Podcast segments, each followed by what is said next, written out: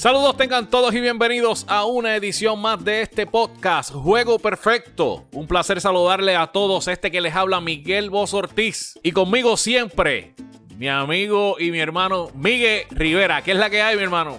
¿Qué está pasando, Oso? ¿Qué está pasando? Aquí otro, otra semana más de béisbol. Estamos activos y el programa está bien bueno. Bien, bien bueno, Oso. Va a ser un programa muy interesante. Todo esto a consecuencia de que ya estamos a dos semanas de que concluya la temporada del 2020 y muchas cosas están pasando en las grandes ligas, muchas cosas interesantes, muchos equipos peleando ese séptimo y octavo puesto, así que rapidito, vamos rapidito, vamos a arrancar este episodio porque realmente va a estar bien sabroso, así que familia, abróchese los cinturones porque Juego Perfecto acaba de comenzar.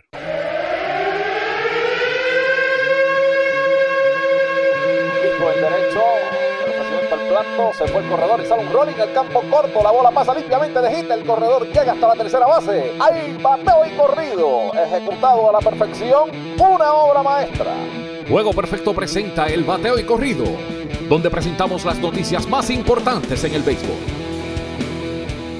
Bueno, y así le damos inicio a una edición más de Juego Perfecto con la sección bateo y corrido. Y hay historia, hay historia en las grandes ligas. Y es que en el día del sábado, Albert Pujols pegó el cuadrangular número 660 y empató en el quinto lugar de todos los tiempos junto a Willie Mays. Albert Pujols, Miguel, ¿qué tú crees? Un ex pajarito Albert Pujols, que los 11 años de carrera que tuvo con los Cardenales eh, fueron los años que lo llevaron a estar ¿verdad? en la posición en la que está ahora mismo, porque hemos visto que su productividad en los últimos años ha disminuido significativamente. sabemos también que ha jugado lastimado por mucho tiempo, pero no podemos olvidar que Albert Pujols lideró en jugadores de posiciones el WAR por 5 temporadas en la Liga Nacional del 2005 al 2010 no es sorpresa que esté en la situación y en la posición en la que se encuentra ahora mismo. Y me alegra un montón que una persona como él, que todos lo catalogan como un caballero dentro del deporte, esté donde esté. Con todas las cosas que ha tenido que pasar. Porque gana, sí, se ganó los millones y tuvo el cheque grande, pero no ha sido fácil. Estos últimos años para Albert no ha sido fácil. Ha sido años fuera con muchas lesiones, como tú dices, pero con todo y eso, ha estado peleando para tener unos números impresionantes. En estos momentos se encuentra sexto en la posición de todos los tiempos de cuadrangulares. También se encuentra tercero en todos los tiempos en carreras impulsadas con 2097 detrás del Bambino Beirut y Han Aaron que es el número uno. Los números de, de Albert Pujols, Miguel, son números extremadamente impresionantes y si tú lo llevas a un final de una carrera, sin duda tenemos que hablar que va a ser uno de los mejores jugadores de todos los tiempos en las grandes ligas y vamos a hablar claro, para mí, está batallando entre el mejor jugador de toda la historia de la República Dominicana. Eso es así. Y sin duda alguna, dentro de las grandes ligas, dejó bien atrás. Ahora mismo se tiene que ser catalogado la mejor primera base. La mejor primera base pura.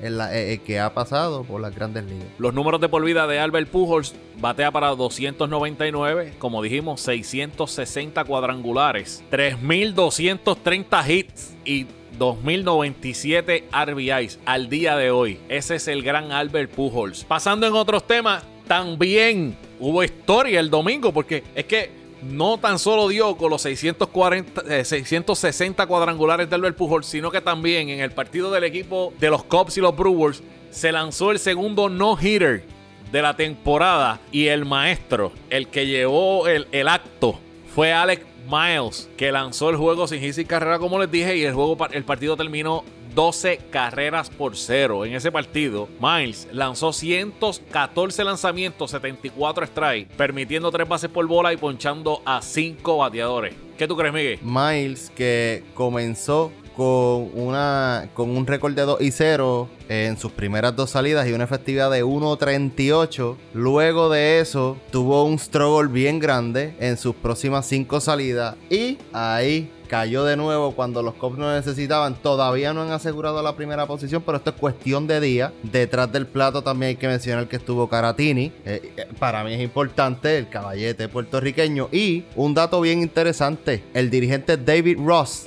también estuvo en el último no-hitter del equipo de los Cofres, que fue en el 2016 con Jake Arrieta. De hecho, si no me equivoco, en ese parque se han lanzado dos no-hitters y los dos han sido de parte del equipo de los Cubs.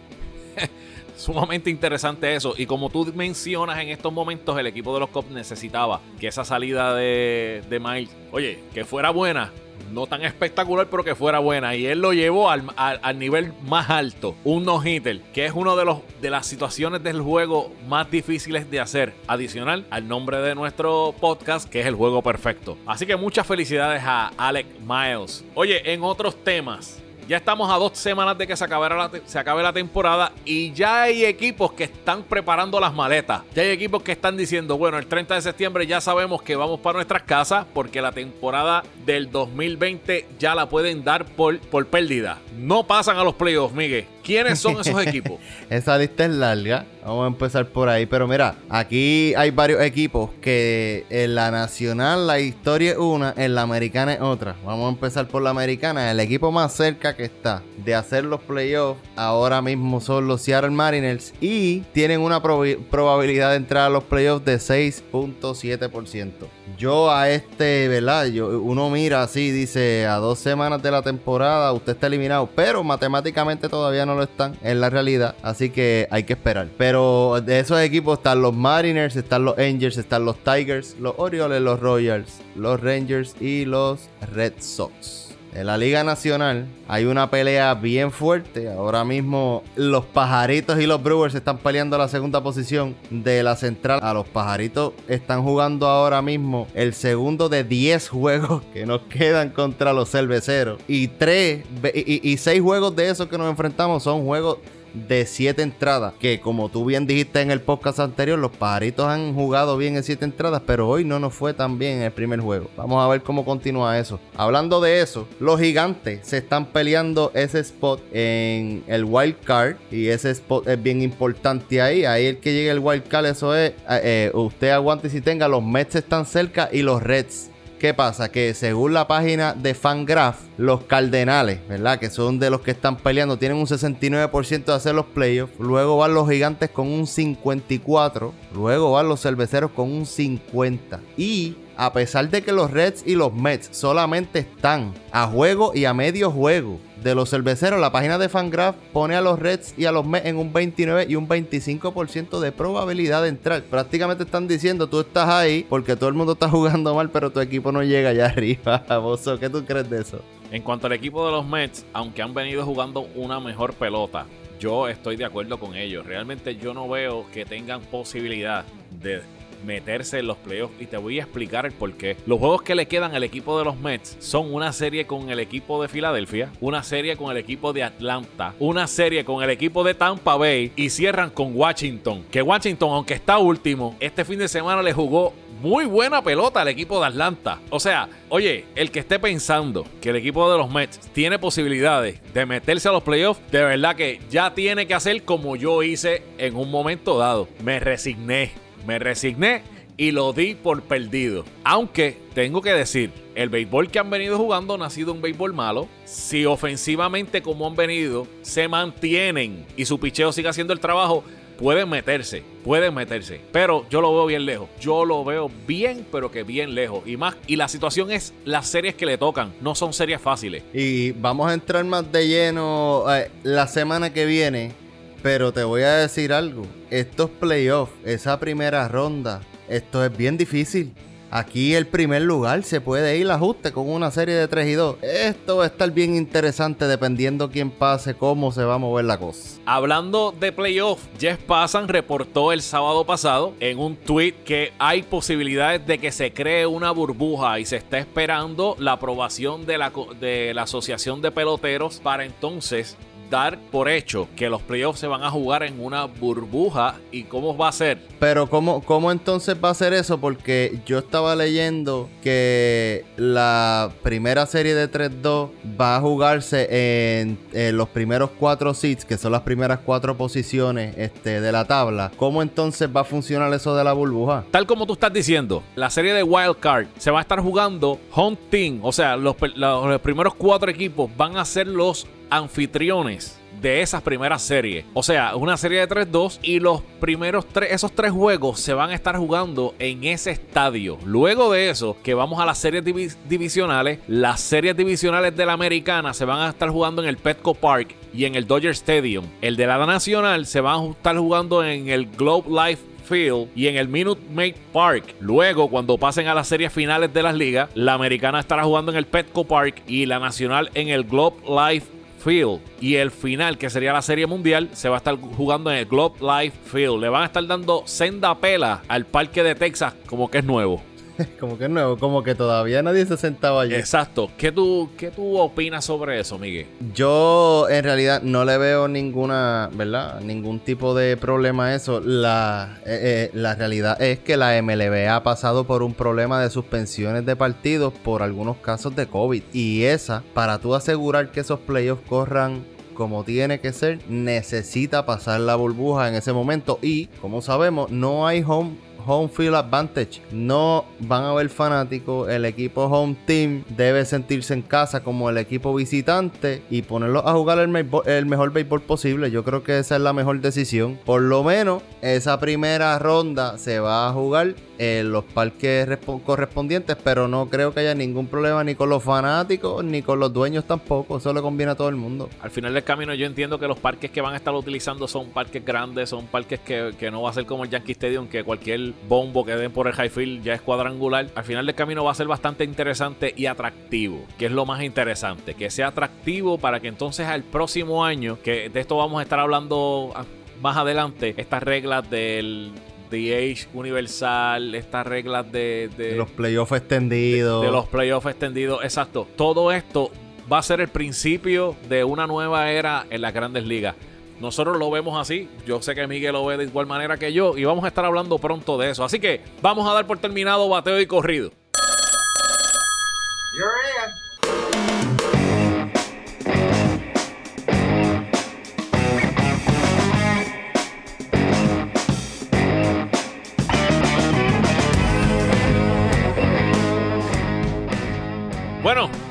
Vamos a la sección de llamada al bullpen. Y esta llamada al bullpen es algo para mí doloroso, pero interesante. Porque hay pánico en el Bronx. Y es que a consecuencia de que el equipo de los Yankees han venido jugando una pelota que diríamos que ha sido algo fuera de lo que nosotros estábamos esperando, Miguel, al igual que yo, dimos al equipo de los Yankees estar en el tope de esa lista durante todo el año y que fuera la persona que marcara el paso, pero la, la, realidad es otra. La realidad es que en estos momentos se encuentran peleando por ese wild card y ahora mismo se encuentran a medio juego del equipo de los Blue Jays. El equipo de los Yankees empezó muy bien, con 16-6, pero luego de agosto 16, el equipo de los Yankees empezó a recaer y empezó a jugar una pelota completamente mala, que había muchos complementos que también eran los jugadores que se fueron al DL, que estamos hablando de Giancarlo Stanton, estamos hablando de Aaron George, estamos hablando de DJ LeMahieu, estamos hablando de Gary eh, Gleyber Torres, estamos hablando de James Paxson y otros jugadores más que cayeron en el DL literalmente como si fuera una fila. Y eso llevó a que el equipo cayera en un récord de 10 y 15. Luego del 17 de agosto, perdieron series que Tampa Bay los ha paseado 20 veces y una serie con Baltimore sumamente dolorosa cuando perdieron 3 de 4. Y te pregunto yo, Miguel, hay pánico, es hora de apretar el botón del pánico en el Bronx. Esto no es un tema sencillo, no es un tema sencillo porque es un equipo que próximamente va a estar recibiendo varios de esos peloteros que están fuera. Y son peloteros que si logran llegar por lo menos tener esa, esa última semana de juego, van a lograr tener por lo menos algún tipo de ritmo. Que los Yankees ahora mismo tienen el lujo de coger porque, mira vos, los Yankees en el último juego Mira con los bateadores que abrieron en el, en el line-up. Ellos tenían Aaron Hicks, tercer bate que batea para 208. Tenían a Gary Sánchez, sexto bate que batea para 127. Tenían a Estrada que batea para 170 y a, y a Wade que batea para 159. Y son los peloteros que ahora mismo están jugando todo el tiempo. Andújar, Torres estaba en el banco, pero Torres no está teniendo la misma temporada, aunque ha despertado en los últimos juegos. Se ha visto un bateador diferente. Pero aquí hay un punto, porque los Yankees tuvieron el año pasado las lesiones, que es más, inclusive pienso que pasaron mucho un año mucho más difícil el año pasado. Eh, obviamente la temporada es larga, te da ese break de que esos tipos regresen. No es el mismo los años, pero en realidad es Gleyber Torres el problema. En realidad es eso. O será que el bate de Gary Sánchez, que estuvo el año pasado en combinación con Gleyber, no apareció este año. O sea, yo escuché en el podcast que escucho de Baseball Tonight de Buster Olney que a Gary Sánchez lo estaban concentrando demasiado en la defensa. Se les olvidó que el muchacho tenía que batear cuando regresan a trabajar con él en el bateo, intentan entonces adaptarlo a este nuevo sistema de que no, papá, raja la pelota cada vez que le haga swing y olvídate, ponchate todo lo que todo lo que está por ahí para abajo. ¿Qué sucede? Cuando pasa eso, Gary Sánchez ahora se poncha, se poncha, se poncha, que se ponchaba antes, pero antes tú veías que tenía un approach diferente en dos strikes. Ya no lo hace. Los Yankees no están jugando small ball y tú ves que todos los demás equipos te tocan hasta en la segunda entrada. ¿Qué está pasando en realidad con los Yankees, Bozo? Yo quisiera decirte que esto va a ser algo momentáneo, pero lamentablemente no es así. Nosotros esperábamos que tuviéramos una temporada donde tuviéramos el Gary Sánchez que acostumbrábamos a tener. Obviamente no lo tenemos este año, aunque, aunque tenemos que ser claros, los últimos tres años de Gary Sánchez no han sido tres años buenos. El año 2018 batió 1.86 en 89 juegos. El año 2019 que fue el año pasado, en 106 juegos batió 232. O sea, nosotros no tenemos un Gary Sánchez, que es el Gary Sánchez del 2016, que batió 299, 20 cuadrangulares, 42 RBI o el del 2017, 278, 33 cuadrangulares, 90 RBI. No tenemos ese receptor ofensivo, que era lo que nosotros necesitábamos, porque obviamente ahora en estos momentos necesitábamos ese tipo porque realmente no teníamos ni a George, ni teníamos a Stanton, en un momento no tuvimos a Gleyber, ni tampoco a DJ LeMegio. Se ha desaparecido por completo. Entonces, hace unas semanas atrás decidió Aaron Boone sentarlo para que arreglara su swing. Ahora, después que habían pasado mes y pico de béisbol, lo que están haciendo con, con Gary Sánchez es algo completamente fuera de, de foco, que realmente no entiendo. Y otra cosa, una vez llegue Stanton y George, tú tienes que enfocarte en tener un receptor defensivo, ya que el receptor ofensivo no lo tienes. En cuanto a Gleyber Torres, en estos días estuve escuchando ese mismo podcast que tú estabas escuchando y estaban diciendo que estaban dándole demasiado de mucho descanso a un muchachito. Cuando a años anteriores, en otros años, tú veías a estos muchachitos de 23 años y estaban jugando todos los días. Y ahora tú, porque le toca sentarse, tú le das descanso cuando tú necesitas ese pelotero en el terreno de juego. Muestra de eso fue el juego de ayer, que lo tuvieron sentado y lo trajeron en la octava entrada para entonces diera el hit y poder ganar el partido. Cuando vemos que él está bateando para 381 en los últimos 7 juegos. Entonces, ¿cómo es posible que cuando tú estás corto de ofensiva, que lo único que te está cargando en ese equipo es Luke Voigt, que está teniendo un año de ensueño, y DJ LeMegio, sientas al otro bateador caliente cuando tú estás peleando en la octava, séptima posición. No tiene ningún tipo de sentido. No, y sabemos que los bateadores dependen del ritmo. El pues bateador cuando cae en ritmo, tú no puedes sentar a ese tipo, tú tienes que dejar a ese tipo bateando hasta que se le acaben los hits, porque tú necesitas producción, pero pero aquí hay un problema más grande. Porque la efectividad de los Yankees no está muy buena tampoco. Antes podían suprimir ese daño con el bateo. Pero ahora la producción no está llegando del line-up. Y entonces el picheo se está viendo mucho más débil de lo que normalmente se percibía cuando notaban todas esas cajeras.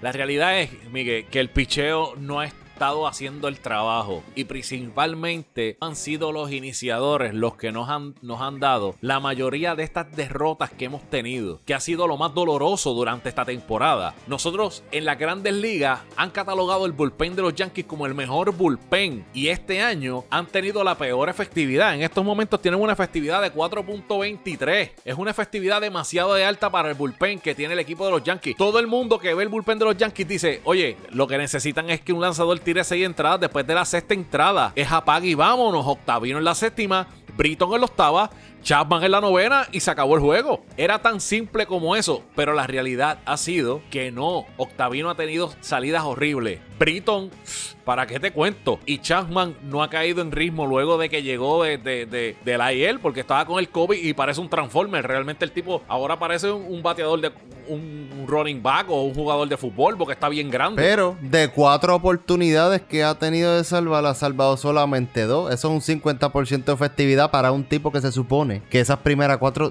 de esas primeras cuatro te las hubiese salvado todas. Se supone que tenga un 98% en, en, salvado y una oportunidad. Y si no sea en safe opportunities, perfecto, de, de 4-4. No hay duda de eso. Ahora, hay un tweet que tiró Eric Bolden, que lo leí en el día de ayer. Estaba diciendo que Hub en las últimas salidas, en las últimas 5 salidas, tiene 1 y 1 con una efectividad de 2.45. Y los, en los demás 9 juegos, los lanzadores inicialistas de los Yankees lanzan para 1.95 de Estamos hablando de los últimos nueve partidos. La, eh, la única diferencia que tenemos es que en nosotros estamos bateando 2.22 en septiembre. No bateamos. Pues entonces, si no bateamos, ¿cómo es posible que tú sientes al bateador que más caliente se encuentra después de DJ LeMegio? Cuando el tipo te está bateando en los últimos 7 juegos 3.81. Y todo esto es a consecuencia de las métricas, de las analíticas que llegas a un momento de la temporada, en una temporada de 60 juegos, que tú tienes que coger las analíticas. Y yo estoy completamente de acuerdo con Michael Kay de lo que dijo. Llegas a un momento en que tú tienes que coger las analíticas y meterla en un bolso y desaparecerla. Y jugar el béisbol good old fashion. El béisbol de llevar el corredor a segunda, de jugar la pelota pequeña. Porque ese es el béisbol que realmente al final del camino es el que entretiene y es el que te da las victorias. Y te voy a decir algo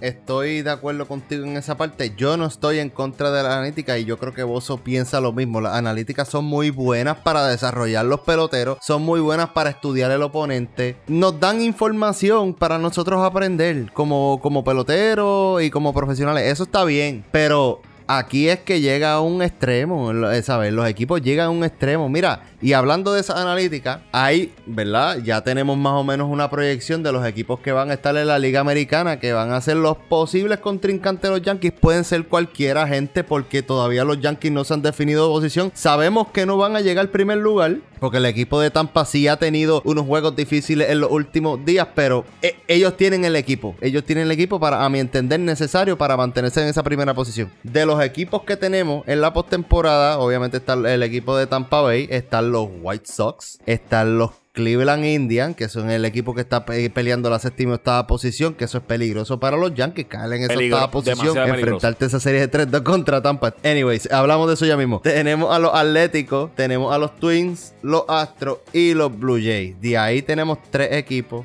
de la americana este. Yo sé que Tampa Bay eh, no te conviene tener esa serie de 3-2 contra Tampa con ese arsenal de lanzadores que tiene esa gente. literalmente esa gente va a aniquilar la primera serie con lanzadores. No tan solo eso, Miguel. El problema que nosotros tenemos con el equipo de Tampa Bay es histórico. Esto no se trata de este año. La gente está hablando ñoña de que este año le hemos ganado un juego y qué sé yo. Mire, mi hermano, vaya, vaya la historia. Desde que Tampa Bay se llamaban los Devil Rays. Nos paseaban cuando Jeter todavía, nosotros teníamos el trabuco de los 90, del principio de los 2000. Nosotros íbamos a Tampa Bay y a veces perdíamos series con esa gente. Siempre nos han jugado una buena pelota. Este año nos han jugado lindo y bello y nos han jugado mucho mejor. Con el problema, porque Tampa es riesgo. Pero aquí yo voy cómo se vería ese picheo de los Yankees contra un equipo de los White Sox que ahora mismo es el mejor equipo ofensivo y probablemente con el candidato a MVP de este año, José Abreu. Es candidato a MVP sin duda. Es candidato a MVP sin duda. Y el equipo del equipo de los White Sox es, como tú dices, es un equipo demasiado de ofensivo. Realmente el equipo de los Yankees, oye, a los playoffs entra, no hay duda. Ellos entran a los playoffs. Ahora, necesitan que el picheo haga el trabajo y se comporte de la manera en que tiene que comportarse. Nosotros necesitamos mantener un Tanaka que tenga las salidas que está teniendo. Necesitamos tener el Gareth Cole que tuvo la última salida. Es muy importante que Gareth Cole se convierta en, el, en ese Gareth Cole que estábamos esperando. Porque no ha tenido una temporada que, aunque los números no te dicen, wow, no, no ha tenido una temporada mala, pero la realidad del caso es que no No, es una Ahora temporada mismo- buena. Ahora mismo está entre los peores, entre los lanzadores con más honrones permitidos en las grandes ligas. ¿Tú me entiendes? No ha tenido una temporada buena para nada. Realmente también mucho cuadrangular que le dieron por el right field de los, del Yankee Stadium que... Ey. Wow. Anyway, la, la realidad es que el equipo de los Yankees tiene que hacer muchos ajustes. Es importante ver el próximo fin de semana cuando llegue G. Urchela, cuando llegue Giancarlo Stanton. Yo no soy fanático de Giancarlo Stanton. Nunca estuve de acuerdo con tener a Giancarlo Stanton en ese equipo. Para mí no, era completamente innecesario. Pero este año llegó con una manera distinta. Llegó con un approach distinto en el home. Que ha sido bastante. Que fue bastante juego bueno durante, durante su estadía. Su corta estadía. Aaron Judge llega también este fin de semana. O sea, el line-up se cuadra. Hay que ver cómo trabajan de ahora en adelante en esta serie. Mañana empiezan una serie con Toronto, luego viajan a Boston y luego tienen una serie de cuatro juegos con Toronto y terminan en el Yankee Stadium contra Miami. No son series fáciles. Aunque se han ganado a, Boston este año eh, siete veces, no vamos a decir que es fácil, que es un paseíto en el parque, porque el equipo de Boston es un equipo ofensivo. Y con el picheo que nosotros hemos tenido durante el año, no me extrañaría que nos hagan pasar un susto. Así que es muy importante la primera serie contra Toronto, meternos en esa segunda posición y ver cómo reacciona Gio, reacciona Giancarlo y, y reacciona George. Y ver cómo va a reaccionar el equipo completo de cara a unos playoffs. Si no cuajan, no creo, no creo, Miguel, que pasemos de la primera ronda. Te voy a decir algo. Dependen de esos tres tipos en el line-up. Para mí, los lanzadores no, te van a dar algo que, que no has visto este año. Los lanzadores van a tener problemas, el relevo va a tener problemas. Aquí lo importante es que la ofensiva llegue. Los Yankees no tienen malos números eh, con hombres en base. Los Yankees, ellos con eh, en juego empate 250, eh, tarde 238. No, eh, colectivamente a lo mejor eso no parezca mucho, pero es suficiente para todos los turnos que cogen esos muchachos. Eso sí te voy a decir algo. Con dos outs y corredores en posición de anotar, están cerca de los 200. Y ahí muchas veces esas oportunidades son cruciales. He visto a Luke Boy fallar a veces con ese tipo de corredores. Muchas veces no sacan el fly necesario cuando llega a esa parte baja del line, no porque no tocan la bola. Los chamacos debajo del line no tocan la bola. Garner lo que hace es darle práctica de infield al otro equipo. O sea, eh, los Yankees, pues lamentablemente las lesiones le han dado duro este año. No han tenido ¿verdad? la producción de los jugadores de Liga Menor que han intentado ¿verdad? conseguir. Ya antes de terminar, yo quiero decir algo. El Power Ranking de la MLB. Y yo tuve una discusión contigo ahorita fuera del aire. Y hay algo que es que lo tengo que decir. Yo puedo entender, ¿verdad? Que tú pues digas, pues los Yankees están novenos porque el récord de MLB.com me dice que están novenos. Los Yankees ahora mismo en cualquier lista top 10 deberían estar número 10. Pero los Yankees ahora mismo no están por encima de ningún equipo de la Liga Americana y como están jugando esos equipos de la Liga Americana. Este año no sé si fue esta pandemia, no sé si fueron los 60 juegos, pero hay unos equipos que ofensivamente están bien por encima y tú no me puedes decir a mí que los Yankees están ofensivamente por encima de los indios de Cleveland jamás en la vida y menos con ese staff de picheo que tienen los indios de Cleveland y los chamaquitos salieron de Clevenger, pero esa gente no están jugando con cáscara de coco, esa gente están jugando con los dos equipos, dos de los mejores tres equipos ofensivos en las grandes ligas, porque primero son los Dodgers, los Twins y los White Sox. Yo entiendo, MLB metió las patas poniendo a los Yankees noveno lugar por encima de los indios de Cleveland. Lo que pasa es, Miguel, que yo lo que veo es que ese power ranking que ellos están haciendo lo hacen en base a los equipos que han ganado, los juegos que han ganado durante esa semana. El equipo de los Yankees viene de ganar cinco partidos al hilo, aunque haya sido con el equipo de la batición de San Cristóbal. Son cinco, pero es que son cinco victorias, no importa. Y el equipo de Cleveland viene de tener seis derrotas al hilo. Ese es el único problema, es lo único que yo veo, que por eso es que se basan ellos en hacer el power ranking. No tengo duda de lo que tú estás diciendo, tienes mucha razón, pero la realidad es que si lo vemos por equipos de victorias y derrotas en esta semana, pues obviamente el equipo de Cleveland no tuvo una semana para estar por encima del equipo de los Yankees. Yo no veo de otra manera en que hayan hecho ese power ranking. Bueno, Bozo, este se acabó, papá. Esto se acabó. Eh, acordándoles a las personas que nos consigan en las redes sociales. Este, riégalo por ahí, dale share a los posts de nosotros. En Facebook estamos Juego Perfecto PR, Instagram Juego Perfecto underscore y nuestro website que puedes conseguir todos los episodios del podcast hasta el día de hoy, juegoperfectopr.com. Así que familia, se acabó el juego. Hasta una próxima ocasión de este podcast, Juego Perfecto.